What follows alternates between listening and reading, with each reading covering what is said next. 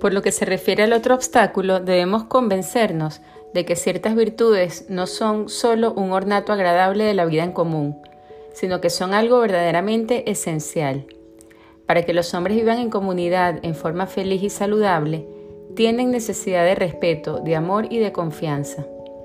Al oír esto, nuestra primera reacción es pensar que esto es lo mismo que pedir la luna, que los hombres se apegarán siempre al dinero o a cualquier cosa que pueda servir a sus propios intereses. Esto puede ser pedir la luna, aunque a diario tenemos pruebas de que los hombres hacen sacrificios heroicos por sus semejantes. Lo que es cierto es que tratar de formar una sociedad humana como conviene, pero a menor precio, es también pedir la luna y todavía con menos esperanzas. Difícilmente se podrá negar que la fórmula amor, reverencia, confianza curaría de raíz la mayor parte de nuestros males sociales y eliminaría los mayores obstáculos que impiden el buen funcionamiento de la vida de los hombres en comunidad.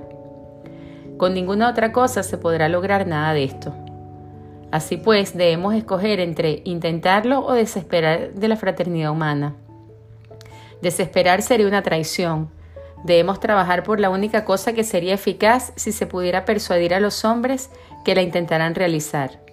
El primer paso consiste en tratar de vivir así nosotros mismos. Solo los santos pueden lograr un éxito total, pero aún el menor esfuerzo por realizarlo sería ya una revolución y no tenemos derecho a afirmar que los hombres no harán este esfuerzo mientras no hagamos nosotros nada por mostrarles que vale la pena hacerlo.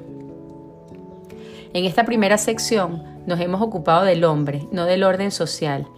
Continuamente han interferido sus relaciones con los otros, pero solo incidentalmente y por razón de la luz que arrojan sobre nuestro estudio del hombre. No obstante, en sí mismas no son cosas incidentales pertenecen a la naturaleza del hombre los temas sociales. Nosotros mismos no hubiéramos venido a la existencia si otros seres humanos no nos hubiesen dado el ser, ni los mantendríamos largo tiempo en ella si no cuidaran de nosotros. Esta dependencia que tenemos de los otros no es solo una humillante necesidad de nuestro origen, de la que nos emancipamos al ir creciendo normalmente. Aún después de alcanzar la plena madurez, seguimos estando estrechamente ligados con otros, y no solo en razón de nuestras necesidades, como el bebé, sino incluso por razón de nuestras capacidades. Tenemos necesidades que no podemos satisfacer por nosotros mismos. Necesidades corporales como el alimentarnos, vestirnos, cobijarnos, curarnos de enfermedades y protegernos contra la violencia de hombres más fuertes. Necesidades espirituales, algunas de ellas fáciles de enumerar, como la necesidad de comprender la vida, necesidad satisfecha por literatos, filósofos, artistas y hombres de ciencia, por no decir nada de los teólogos, cada cual a su manera. Otras más fáciles de ver que de formular como la necesidad de compartir alegrías y tristezas, o como nuestra tendencia natural a estar con otros, de modo que nos sentimos desamparados si estamos largo tiempo sin ellos. El verse uno aislado y solitario es uno de los peores castigos. Como también tenemos capacidades de amar, de enseñar, de procrear, que quedarían sin efecto en quien tratara de bastarse totalmente a sí mismo. Nadie puede alcanzar la madurez si no es en una relación vital con sus semejantes.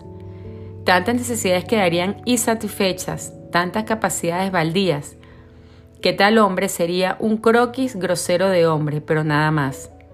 Las relaciones sociales son tan propias de la naturaleza del hombre en cuanto hombre como lo son su alma y su cuerpo y su relación con Dios.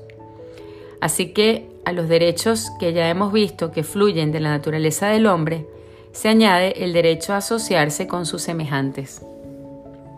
Las formas de asociarse el hombre con sus semejantes pueden alcanzar una sorprendente diversidad, como lo puede observar quien quiera que se pare un momento a reflexionar sobre el número de personas que conoce y cuán pobre sería si no las conociera, así como sobre el número de grupos a que pertenece. Dos de estos grupos, la familia y la sociedad, son más importantes que los otros en el orden natural y ofrecen un marco natural de vida en el que deben situarse las, otras relaciones. Los otros grupos dependen en gran manera del gusto y de la elección del hombre, por lo cual puede formar parte de mayor o menor número de ellos. En cambio, la familia y la sociedad están, como veremos, arraigados en su naturaleza.